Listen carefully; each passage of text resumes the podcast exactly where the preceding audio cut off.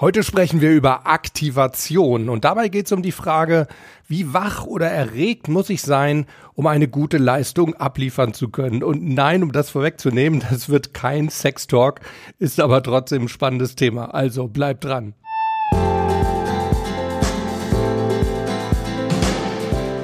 Servus und herzlich willkommen bei Mental gewinnt. Du bist hier genau richtig, wenn du leichter und erfolgreicher durchs Leben gehen möchtest und wenn du genau dann, wenn es wirklich drauf ankommt, das Beste aus dir herausholen möchtest. Ich bin Harald Dobmeier und ich finde super, dass du heute hier mit an Bord bist. Ja, Leute, es geht also heute um das Thema Aktivation, das heißt um die Frage, wie geistig wach bin ich oder wie erregt oder aufgeregt bin ich in bestimmten Situationen. Und da reicht die Bandbreite natürlich von Tiefschlaf, und zwar wenn ihr nicht träumt, also wirklich ganz, ganz ruhig und tief schlaft, bis hin auf der anderen Seite zu Panik oder Todesangst. Lasst uns doch mal einen kleinen Test machen. Ich halte mal für zehn Sekunden meine Klappe und du horchst in dich rein, wie geistig wach oder erregt oder aktiviert du gerade bist. Und nachher ordnest du das für dich mal ein auf einer Skala von 0 bis 10. Los geht's.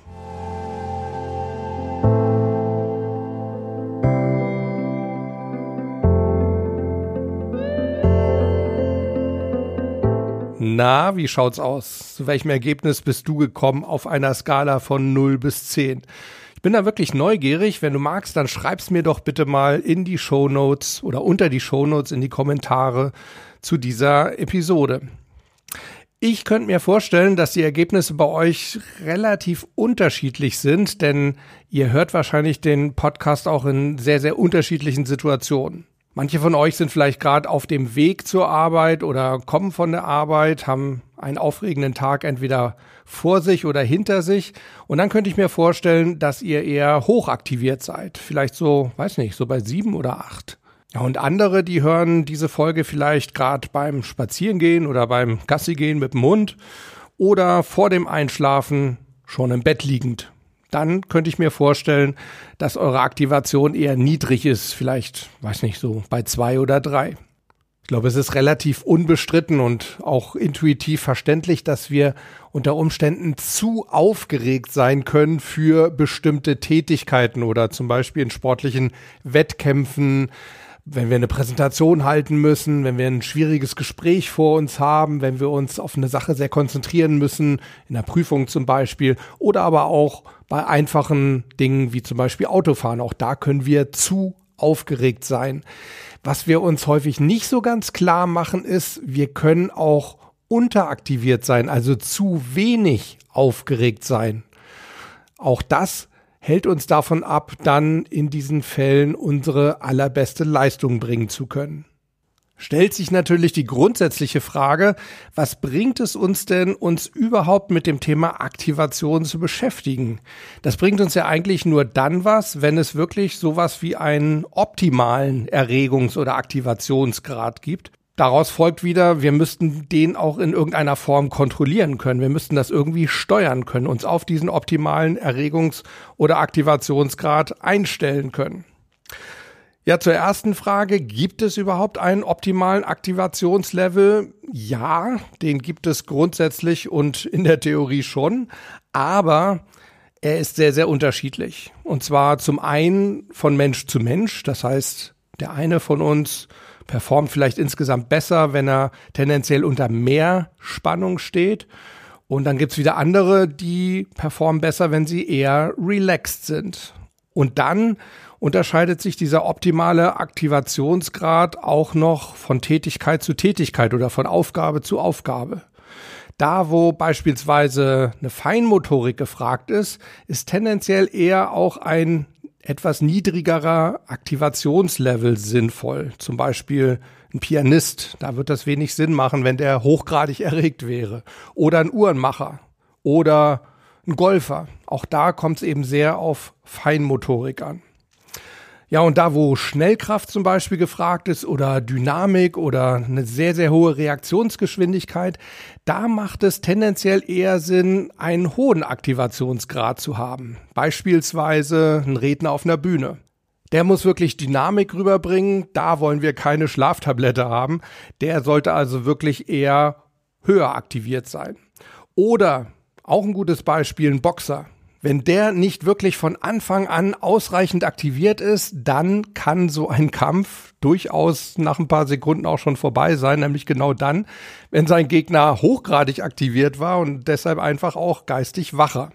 Vielleicht erinnert ihr euch noch an das Interview, das ich mit dem MMA-Kämpfer Andreas Kraniotakis vor einigen Wochen geführt habe. Der hat ja das Beispiel gebracht von einem Kämpfer, der also generell eher immer ein bisschen langsam aktiviert wurde im Laufe des Kampfes und wo dann die Trainer wirklich hingegangen sind und äh, sich mit Eishockeyhelm ausgerüstet haben und dann vor dem eigentlichen Kampf mit ihrem Schützling zwei Runden Sparring gemacht haben, um ihn entsprechend zu mobilisieren, also um seine Aktivation hochzufahren. Ich denke aber, dass man generell sagen kann, auf so einer Skala, wir hatten ja vorhin gesagt, bei unserem Selbsttest von 0 bis 10, dass da ja so das optimale Aktivationsniveau wahrscheinlich so zwischen vier und sechs liegt.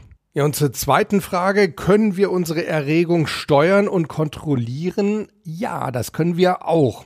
Es ist zwar ziemlich schwer, sie auf einen exakt optimalen Punkt einzustellen, aber wir können ganz gut in uns hineinfühlen und ein guter Trainer zum Beispiel im Sport, der merkt das auch von außen, also nicht nur ein Mentaltrainer, sondern auch sonst ein guter Trainer, der seinen Schützling, seinen Sportler betreut, der spürt das von außen.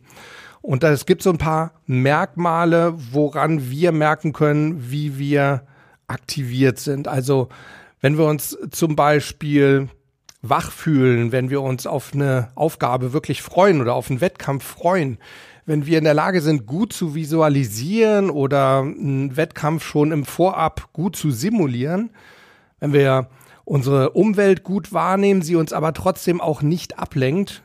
Und wenn wir optimal in der Lage sind, uns auf unser Ziel zu fokussieren, dann könnt ihr davon ausgehen, dass ihr im optimalen Aktivationsbereich seid. Ja, woran merken wir, dass wir möglicherweise überaktiviert sind?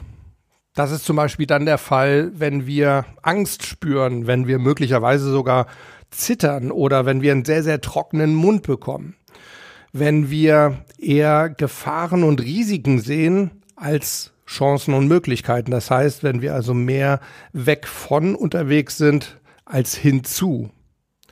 Ja, und dann gilt es eben wirklich, diese Erregung zu verringern. Das heißt, wir müssen dann in die Relaxation, in die Entspannung gehen. Und woran merken wir, dass wir möglicherweise eben zu wenig aktiviert sind, dass wir unteraktiviert sind? Ja, zum Beispiel, wenn wir uns sehr müde fühlen oder wenn es uns eigentlich ziemlich gleichgültig ist, wie unser Wettkampf verläuft oder das, was wir vor uns haben, unsere Rede, möglicherweise unsere Präsentation. Und auch wenn wir kaum Vorstellungskraft haben, wenn uns auch das Visualisieren irgendwo zu mühselig ist.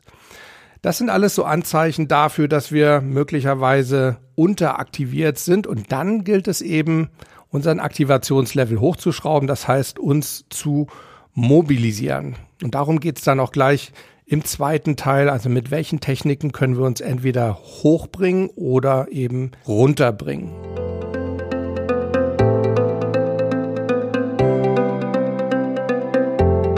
Ja, lasst uns mal anschauen, wie wir uns entweder in die Mobilisation bringen können, das heißt, wie wir unsere Aktivation hochbringen, oder in die Relaxation, das heißt, wie wir uns runterbringen können.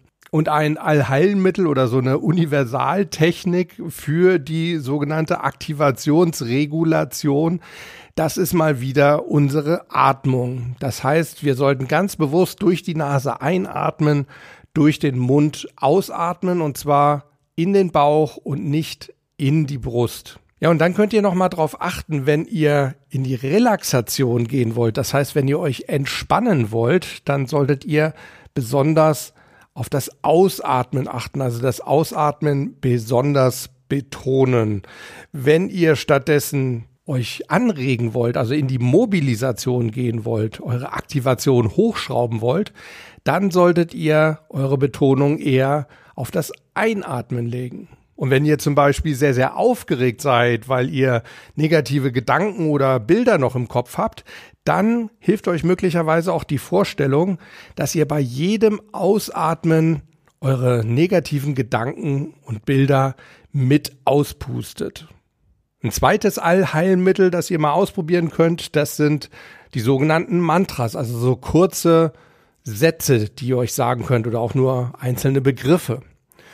Zur Entspannung könntet ihr euch zum Beispiel sagen, ganz ruhig oder gelassen oder vielleicht denkt ihr euch auch ein Fantasiewort aus, was für euch einfach so eine Entspannung, so eine Beruhigung symbolisiert.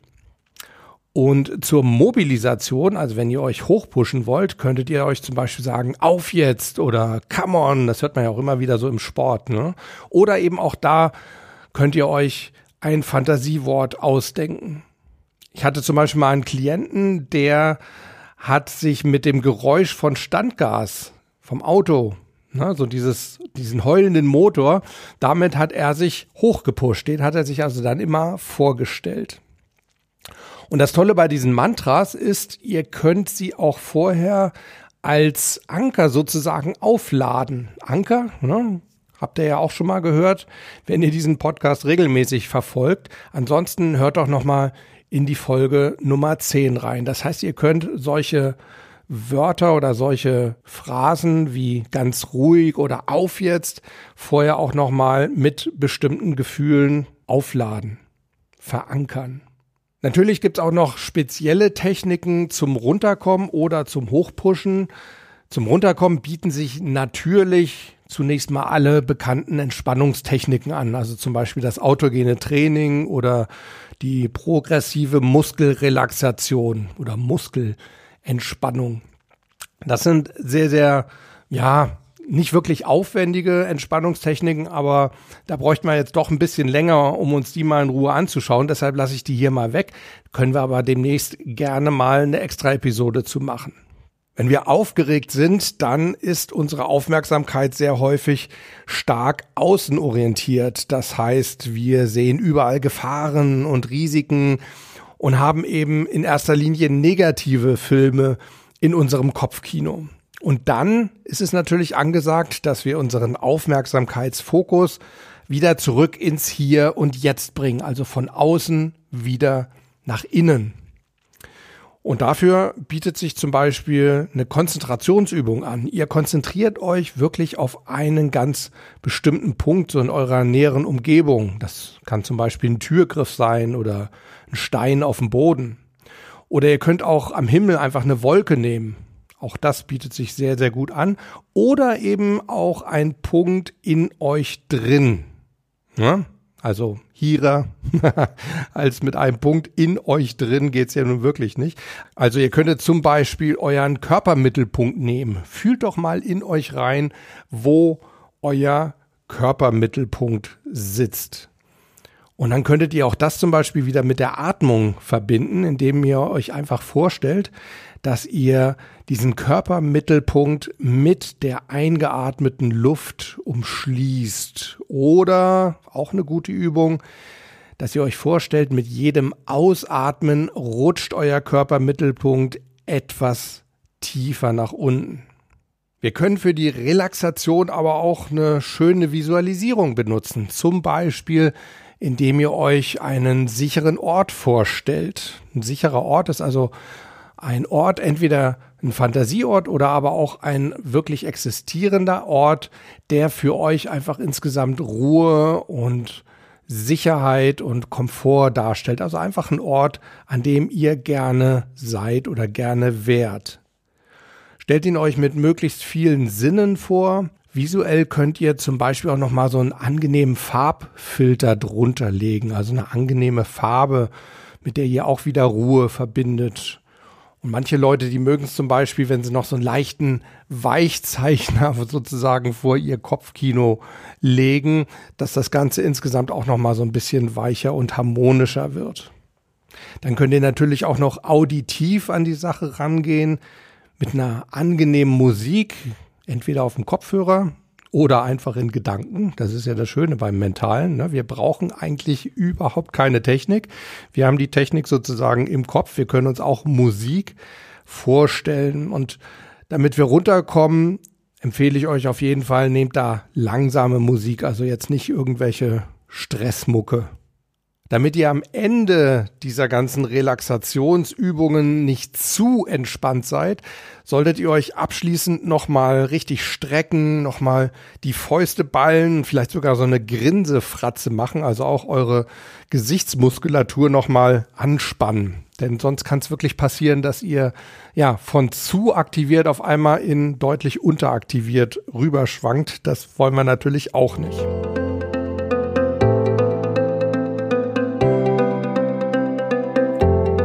Dann lasst uns doch noch mal ein paar Techniken zum Mobilisieren anschauen. Also wie können wir uns hochpushen? Da können wir sehr, sehr gut mit Dynamik und schnellen, schwunghaften Bewegungen und Aktionen arbeiten. Wir können aber auch erstmal damit anfangen, dass wir unseren Kreislauf in Schwung bringen. Und da gibt es zum Beispiel eine Technik, ich nenne die immer Ballast abwerfen. Stellt euch vor, ihr habt eure ganzen negativen Gedanken und Gefühle und alles, was euch irgendwie belastet, in beiden Händen. Ihr haltet das also fest. Ja, und dann schmeißt ihr diesen ganzen Ballast über eure Schultern nach hinten. Und zwar abwechselnd mal über die linke Schulter und dann wieder über die rechte Schulter. Und das macht ihr, ja, vielleicht mal so fünf oder zehn Mal pro Seite, pro Schulter. Natürlich können wir auch zum Mobilisieren wieder wunderbar Visualisierungstechniken benutzen. Zum Beispiel, indem ihr euch euren eigenen Erfolgsfilm schreibt. Also so wie die Aufgabe oder der Wettkampf oder die Präsentation oder was auch immer ihr vor euch habt, wie der optimalerweise ablaufen würde. Und zwar möglichst so ein richtiger Actionfilm, grell, laut, schnell. Ihr könnt sogar noch einen Applaus drunter legen. Wir können mentale Spannung aber zum Beispiel auch über Muskelspannung aufbauen. Und da eignen sich sogenannte isometrische Übungen. Das sind Übungen, bei denen die Muskeln zwar angespannt werden, also arbeiten, aber nicht kontrahiert werden. Das heißt, ihr bewegt euch dabei nicht wirklich. Das heißt, die Muskeln ziehen sich nicht zusammen, sie bleiben so wie sie sind. Eine klassische Übung dafür ist der sogenannte Unterarmstütz oder modern auch Plank genannt. Und dafür geht ihr auf die Knie und legt eure Unterarme auf dem Boden ab. Und zwar möglichst so, dass eure Ellbogen direkt unter euren Schultern sind. Euer Blick ist zum Boden gerichtet. Dadurch sorgt ihr dafür, dass ihr eine gerade Halswirbelsäule habt und eure Füße berühren mit den Zehenspitzen den Boden. Und dann spannt ihr den Bauch an, drückt eure Knie durch und nur noch eure Unterarme und eure Zehen berühren den Boden. Das ist so eine Übung, der klassische Plank. Wenn ihr euch jetzt gerade nicht auf den Boden legen wollt oder könnt, dann gibt es auch andere isometrische Übungen, zum Beispiel das klassische Armdrücken. Ja? Ihr drückt also Arm an Arm aneinander. Das könnt ihr entweder mit dem Partner machen, zum Beispiel wenn ihr in der Mannschaft unterwegs seid. Das könnt ihr aber tatsächlich auch alleine machen. Das heißt, ihr drückt dann einfach eure Handflächen oder sogar eure Fäuste aneinander. Ja, Visuell haben wir ja bereits aktiviert ne, mit unserem Erfolgsfilm. Wir können das aber auch auditiv machen. Da eignet sich dann in erster Linie eine richtig fetzige und vielleicht auch laute Musik mit einem schnellen Beat. Ihr könnt euch sogar auch über Geruch aktivieren. Zum Beispiel durch Zitrusduft oder Pfefferminz oder auch Ingwer All diesen Gerüchen werden also aktivierende Wirkungen nachgesagt. Was heißt nachgesagt? Das ist also in der Tat so. Äh, wir werden demnächst übrigens auch noch mal ausführlicher über das Thema Düfte reden, Düfte zur Einleitung von mentalen Veränderungen. Aber fürs Aktivieren könnt ihr euch auf jeden Fall mal merken, Zitrusduft, Pfefferminz, Ingwer könnt ihr sehr gut dafür benutzen. Einfach mal dran schnuppern, wenn ihr wacher werden wollt. Kinästhetisch kann man natürlich auch noch eine Menge machen. So die isometrischen Übungen waren ja sozusagen schon kinästhetisch. Und dann gibt's noch eine ganz einfache Übung, das ist ein Abklopfen. Ihr könnt das alleine machen, indem ihr euch von den Unterschenkeln bis hoch zu euren Schultern abklopft mit beiden Händen. Auch das könnt ihr natürlich wieder gegenseitig machen. Da bietet sich dann an, wenn man ja einfach sich gegenseitig die Oberarme, die Schultern und die Schulterblätter abklopft. wenn ich abklopfen sage, ja, das darf ruhig auch ein bisschen unangenehm sein. Ne, ihr sollt ja schließlich aufwachen und es darf euch ruhig auch so ein bisschen aggressiv machen, ne, weil das sorgt wieder dafür, dass äh, Adrenalin ausgeschüttet wird und auch das ist natürlich wieder eine gute Sache, um euch von der Aktivation her hoch zu pushen. Also so ein bisschen Hautrötung ist durchaus erlaubt bei dieser Abklopfübung. Ich werde auch noch mal zusehen, dass ich euch so ein paar von diesen Körperübungen mal als Videos in die Shownotes reinsetze. Also schaut auch da noch mal vorbei. Dann ist das vielleicht auch leichter nachzuvollziehen.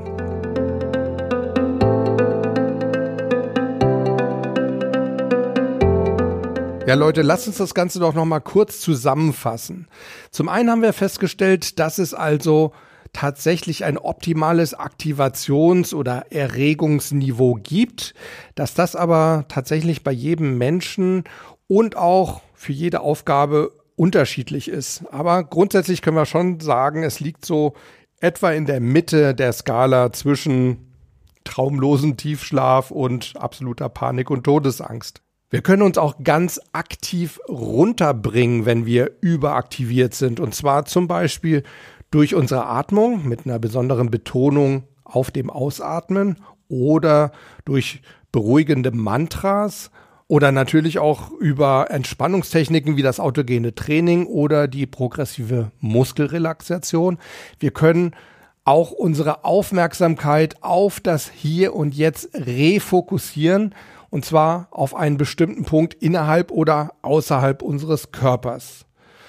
Wir können auch mit beruhigenden Visualisierungen arbeiten, also zum Beispiel mit unserem sicheren Ort oder mit beruhigender, tendenziell eher langsamer Musik auf unseren Ohren oder eben in unserer Vorstellung.